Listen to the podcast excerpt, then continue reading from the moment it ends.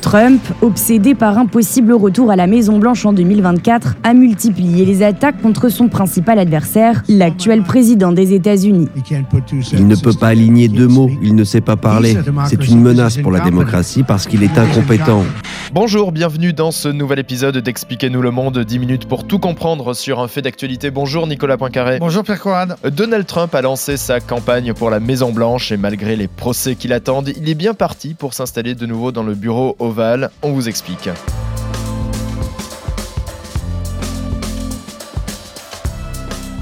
C'est une échéance qui l'obsède depuis plus de trois ans. Les présidentielles de 2024 pour Donald Trump, c'est une histoire de revanche. Il croit toujours, il en est même persuadé, hein, que Joe Biden lui a volé sa victoire en 2020.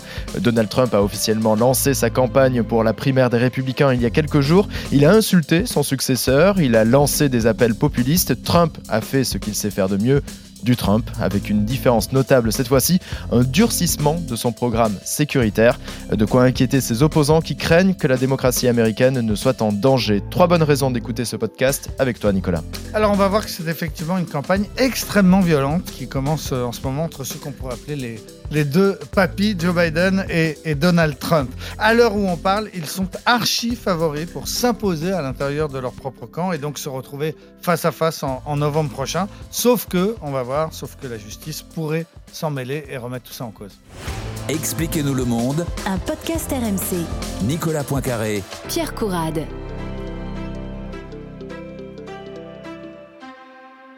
Cette fois, Nicolas, c'est parti. Donald Trump euh, installe déjà le duel qui devrait l'opposer à Joe Biden. Oui, les, premiers euh, meetings de Biden et de Trump ont eu lieu euh, ces derniers jours, avant les premières primaires qui doivent avoir lieu le 15 euh, janvier dans, dans l'Iowa. Et effectivement, le ton entre les deux hommes est tout de suite monté très vite dans les tours.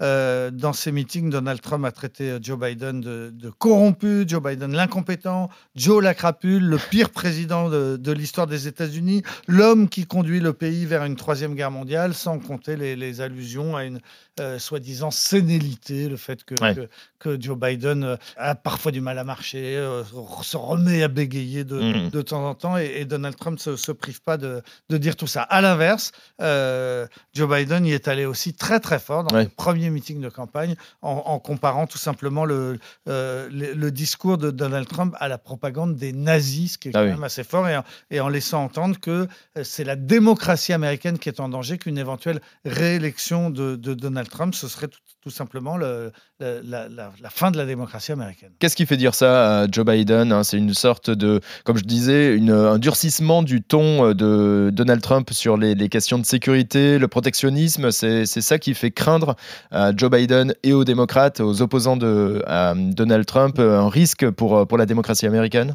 Alors effectivement, Donald Trump du Donald Trump, tu l'as dit. Euh, il est plus dur que jamais sur toutes les questions qui font son fond de commerce, hein, sur l'immigration qui va être le grand thème de, de, de la campagne. Euh, il y a des, des centaines de milliers de, de- latinos qui se massent derrière le mur euh, au- au- à la frontière du Mexique et Mhm. une vraie crainte dans l'opinion américaine de voir une, une immigration euh, euh, déferlée. Trump joue naturellement euh, très fort là-dessus, mais à, à un niveau jamais atteint auparavant. Par exemple, Ouais. il parle de vermine Hmm. quand il parle des, des, des éventuels immigrants sur l'insécurité, alors qu'en réalité, c'est pas du domaine fédéral. Les, les lois sur la criminalité, elles sont, elles sont au niveau des, des États, mais Trump se présente comme le grand défenseur et, et promet des lois très très dures, tough on crime, comme on dit en- aux États-Unis, donc d'être dur contre les criminels. Et puis, le, effectivement, le protectionnisme euh, aussi. Donc, il promet des lois pour protéger les entreprises américaines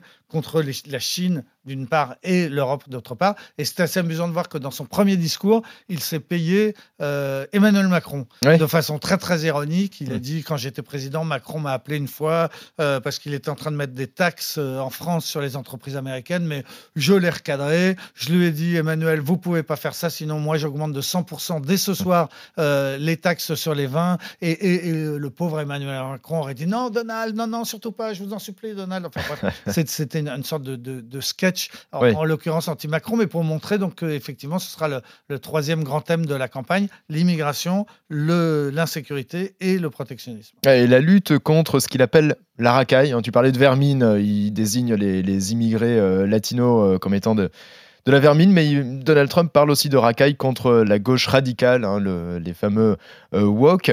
Euh, et tout ça, ça marche, hein, puisqu'il est favori dans les sondages. Alors, ultra favori, effectivement, dans les premiers sondages et dans les premières euh, primaires et caucus qui vont avoir lieu. Alors, le. le, le, Comment ça marche? il y, a, il y, a, les primaires, il y a les caucus. bon, on en parle tous les quatre ans, mais c'est vrai qu'on peut faire un petit rappel sur le mode de scrutin pour désigner le, candidat des deux camps, démocrates et républicains. Alors, tous les quatre ans, il y a effectivement des tout petits États, dont mhm. on parle jamais le, reste du temps. Euh, l'Iowa en, premier, puisque c'est là que la première, euh, un caucus ou, une primaire, ça, ça, revient un petit peu euh, au même. Un caucus, ça veut dire que le scrutin est organisé dans des gymnases, dans des salles des fêtes ou dans des églises, dans chaque ville, par le Parti républicain. Mhm. Parfois même, c'est assez exotique. Parfois, on demande aux gens, non pas de voter à bulletin secret dans une urne, mais de se déplacer dans un gymnase. Si vous êtes pour Trump, vous allez sur le panneau de ah gauche. Si vous êtes pour une autre, vous allez dans le coin. bon, c'est chaque, chaque État est, est différent. Euh, L'Iowa, c'est un État du, Midwest très conservateur, très blanc, euh, dans lequel Donald Trump est archi, favori, hein, plus de 60% hmm. des, intentions de vote. Donc il va l'emporter, mais ça ne, ça ne lui permettra pas de. Ça, ne nomme pas beaucoup de délégués, hein, puisque c'est un petit État, donc c'est assez euh, symbolique. Ensuite, la semaine d'après, il devrait y avoir le New Hampshire, où là, ce sera peut-être un tout petit peu plus serré. La candidate euh, Nikki Haley, qui est peut-être sans doute la plus sérieuse, hein, qui est une mm. ancienne euh, gouverneure de Caroline du Sud, qui est aussi une ancienne euh, ambassadrice euh, à, l'ONU, peut-être fera un petit peu mieux. Mais, mais, mais c'est l'outsider, hein, en tout cas. Voilà, c'est en tout cas l'outsider. À l'heure où on parle, les sondages prévoient une très très large victoire de Trump. dans son camp, donc pour, pour, pour, la primaire. Mais il faudrait vraiment, pour qu'il soit inquiété, il faudrait vraiment que, qu'il y ait une surprise, que qui est un retrait de la plupart des candidats pour se concentrer sur un seul. Alors ça pourrait être le cas derrière euh, Nikki Haley, donc qui est une ancienne euh, euh, diplomate. Si Ron DeSantis, le gouverneur de Floride, se retirait, Chris Christie, qui était un candidat très très anti-Trump, hein, qui, que c'était mm. l'essentiel de sa campagne, il vient d'annoncer qu'il avait compris que ça marchait pas et qu'il il se retirait. donc donc voilà. Mais à l'heure où on parle, à l'heure où on parle, on voit on ne voit pas comment Trump pourrait être battu dans ce, long processus hein, qui, qui et qui va durer jusqu'au jusqu'au printemps. Il pourrait l'emporter dans son camp après c'est une autre chose de remporter la Maison Blanche. Il y a des affaires euh, judiciaires notamment qui pourraient l'empêcher euh, de gagner euh, une nouvelle fois les présidentielles américaines. Oui, alors face à Joe Biden, encore une fois, les sondages le donnent vainqueur. Hein. donc sur le papier, aujourd'hui, il a quand même de bonnes chances d'être le président américain. Mais effectivement, il y a une inconnue totale, c'est le calendrier judiciaire. Il est empêtré dans un nombre d'affaires qui serait trop long de tout résumer, mais il y a un procès en ce moment même sur des affaires financières qui concernent euh, la, Trump Corporation, l'entreprise mm. Trump il y, a, il y a des années. Euh, le, procureur vient de demander des centaines de euh, millions de dollars d'amende. C'est un procès au, civil qui se passe dans l'indifférence générale, euh, qui ne joue absolument pas sur, le, sur, euh, sur les, les, sondages. Le euh, grand prochain procès, il aura lieu le 4, le 4 mars. C'est le plus important, c'est pour l'affaire du Capitole, c'est le fait qu'il n'ait pas empêché ses partisans de prendre il y a trois ans l'assaut donc du, du, du Capitole. Alors ça, ça, ça c'est le procès le plus, le, le plus grave pour lequel il risque effectivement de la prison ferme, mm. et surtout qui a été fixé par la magistrate qui le dirige à une date qui n'a pas été du tout choisie au hasard, puisqu'elle l'a fixé le début des audiences au lundi 4 mars, alors que le mardi 5 mars, c'est le Super Tuesday, c'est-à-dire le jour le plus important des, primaires, là où euh, des États aussi grands que, que, le Texas et, beaucoup d'autres votent. Donc le, le, jour clé, et, c'est normalement, euh, à la veille du Super Tuesday, c'est traditionnel, les candidats enchaînent les meetings, ils prennent leur avion, ils font le tour du pays, ils vont dans tous les états clés, ils descendent d'un avion, ils font un petit meeting, ils redécollent, ils vont en faire un autre, etc. Donc euh, Biden fera ça euh, la, veille du Super Tuesday, mais, mais Trump, lui, eh bien, il sera dans le box des accusés hmm. hein, à, Washington, un procès fédéral pour félonie, conspiration, enfin pour des faits très très graves, euh, ce qui fait que, alors pour l'instant, euh, les sondages montrent que ça ne lui nuit pas, qu'il reste favori malgré ses échéances à venir. Mais ce que personne ne peut dire encore, qu'aucun observateur américain sérieux ne, ne, peut prédire, c'est est-ce que tout de même l'accumulation de, tous ces procès, de tous ces ennuis judiciaires, le fait de le voir comme ça dans le box des accusés à la veille d'un scrutin, est-ce que ça ne va pas finir tout de même par, par lui nuire? Ça peut galvaniser ses partisans, ça peut même lui profiter dans un premier temps, ça peut lui permettre de, de passer pour un martyr, Mm. mais au bout du compte, il y aura le vrai scrutin en novembre, et là, il faut mobiliser les électeurs, et là, ça aura tout de même peut-être des, des- des conséquences. Un seul président hein, des États-Unis a réussi euh, l'exploit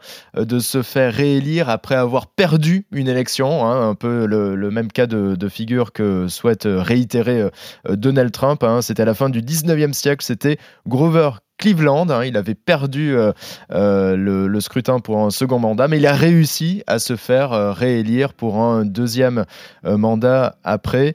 Il était démocrate, mais très conservateur, et c'est ça qui lui a permis de remporter le scrutin. Eh bien, tu me l'apprends.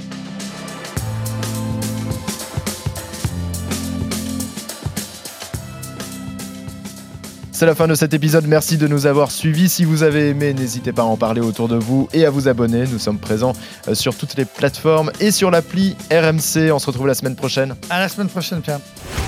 Retrouvez Nicolas Poincaré tous les matins à 6h50 et 7h50 dans Apolline Matin sur RMC.